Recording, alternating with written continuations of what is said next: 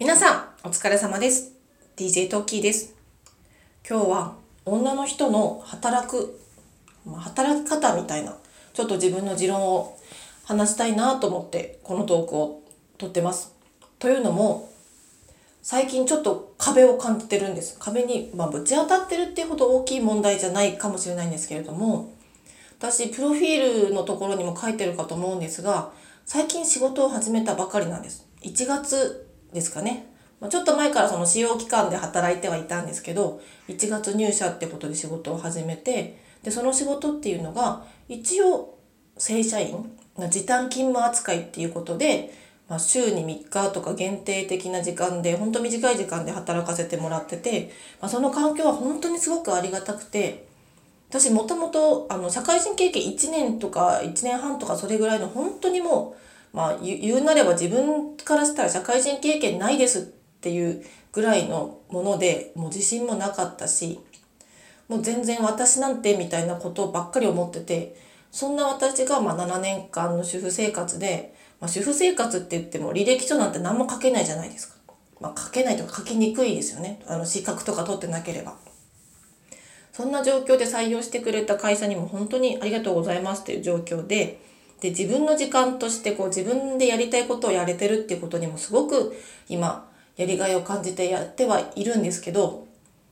どうしてもその子供がいるから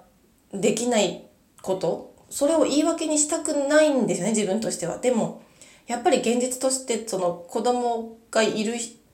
時短勤務だから、一般の普通の勤務してる人とはどうしても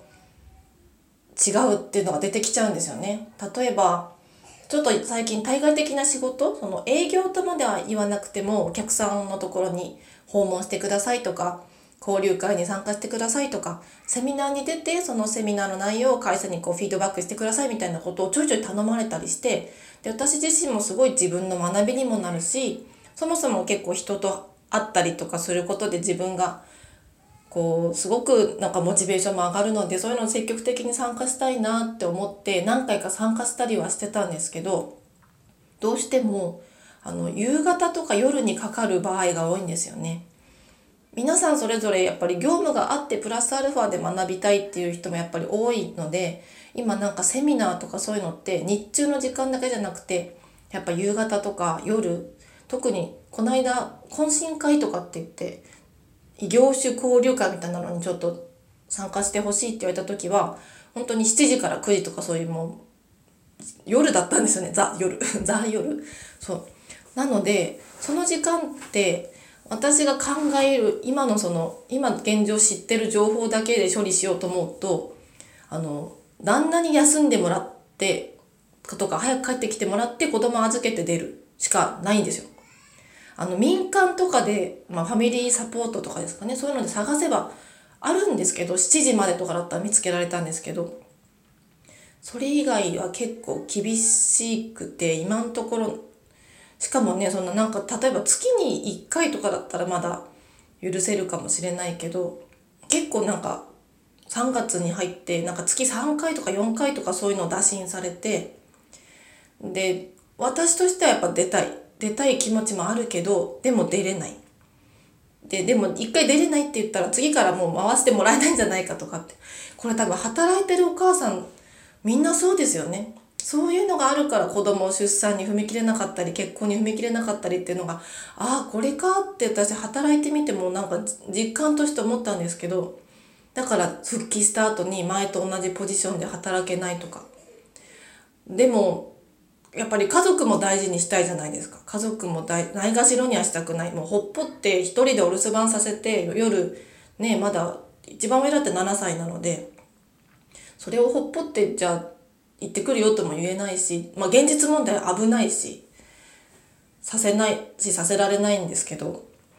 でもなんかこうずっとモヤモヤしてって、で、それをなんか旦那に昨日ちょっとポロッと話したんですよね。そしたら、まあ旦那はもう本当に正論なんですけど、そういう働き方をしてるんだから、普通に働いてる人と比べてもしょうがないよねと。で、あの、上司に言ったらいいって言われたんですよ。こ夜は出れないから、そういう仕事は今後で出れないときちんと伝えるべきだと。じゃないと、その出れないのにどうしようって毎回毎回こう悩んだり、重荷に思ったりストレスに抱える抱えることの方が悪いし現実問題に出れないでしょっていう話をされて。でやっぱり主人ももちろん普通に普通にフルタイムで働いていて仕事をしていて休むっていうのは難しいわけですよ。でもそれを最近はまああの仕事を私がし始めたばっかりだしちょっとだけならって言って、まあ、融通を聞かせてくれてた部分があったんですよね。でそれはすごい感謝してて本当にありがたかったんですけどでもでも、無理なんですよ、もう。今、年度末だし。主人ももう休めないし、また来、4月からもこんなには休めないと。まあ、ちょっと部署移動があるから、自分がどうなるかわからないから、あの、休めないと思うと言われて、となると、私はもう今のような働き方はできないわけですよ。今こういろいろこう期待されて、こういうの言ってもらえるって言われてる、その期待に応えられなくなるわけですよ。ああみんなママたちってこうやって仕事辞めてくのかってちょっと思っちゃったんですけどでもその時になんかちょっと主人が言ったのがどっちかの仕事のためにどっちかが仕事を休むのが頻繁にある状態っておかしいよねって言ったんですよ。ね、ごもっともだし正論ですよね。そう。どっちかのためにどっちかが犠牲になってっていうその犠牲っていうとまたイメージ変わりますけど違うなって思ったんですよね。でもでもちょっと思ったのがでも考え方変えてみって思ったのが私は7年間子育てをしてきましたと。こんなこと言ったら叩かれるかな。でも7年間子育てを私がしていたからあなたが働けたんだよねっていうのを思ってしまったんですよ。もうブラック、ブラック母の時は、すみません、子供が来ちゃいましたね。そうなんですよ。思ってしまったんですよね。そう。思ってしまって、で、私は7年間あなたが仕事をするために子供を見てきましたと。で、ここから何年間か、その、その分って言ったらまた、主人からしたら好きで頼んだわけじゃないと思うんですよね。私にこう7年間主婦しててって言ったこともなかったし。ねえ。なんですけどでもやっぱりなんかなんかなって思っちゃったんですよね。なそっかみたいな。なんか悔しいというか。でそこから考えたのが最近息子が一人でお留守番するの嫌だってすごい言うんですよね。でそのそのこともあって私は今早く帰って時短勤務してるんですけどでも一人でどうしてもお留守番させなきゃいけない時間も出て、1時間とかちょっとお留守番させたこともあったんですよね。1年生だから1時間ぐらい大丈夫かなって。で、その時にいつもやっぱり、なんかこう、ああって言われるのは、ママが仕事してるからお留守番せんといけんかったみたいな。パパは出てこないんです当たり前に。まあそれ、それが当たり前だから子供はもちろん出てこないと思うんですけど、パパも仕事してママもしてるからお留守番しなきゃいけないじゃないですか。でも、子供たちにとったら、ママが仕事してるから一人で留守番しなきゃいけない。ママが仕事してるから幼稚園の園長保育に遅くまで預けられなきゃいけない。わかりますかね？あの、え、ママが働いてる、まあ今まで働いてなかったからね、それが当たり前だと思う、になっちゃってると思うんですけど、その、そこかと思って。そこ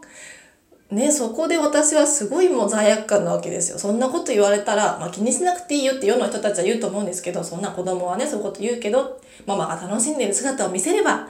きっと大丈夫みたいなことね、よく聞くんですけど、それはそれで聞いた時はそうだよね、そうだよねと思ってよしって思うんですけど、うん、やっぱり罪悪感はどっかで感じるし、ごめんねって思うこともあるし、まあもちろん口に出してごめんねとかって言って、たり言わ言わなかったりまあそのでもねありがとうねの方が多くしようと思ってありがとうねは伝えてます。その待っててくれてありがとう待っててくれたから働けるんよとは伝えてるんですけどやっぱりちょっと心が痛むこともあるし。でもそのママたちに言いたいのはそのママが働いてるからじゃないんですよね。ママとパパが働いてて本当はイーブンなはずなのにママばっかり傷つくのはやっぱおかしいと思うんですよね。私働き始めてちょっとのペイペイがこんなこと言っても偉そうにちょっと言えることじゃないかもしれないんですけど、まあ、でも私みたいな子供がね、ごめんなさい。私みたいなペイペイが、ね、何もわからないペイペイが、ペイペイの時代に思ったことをこうやって発信していくのもありかなって思ったので、あの、ペイペイがペイペイなりに薄っぺらいことをつぶやいてるかと思うんですけど、でももしかしたら、あ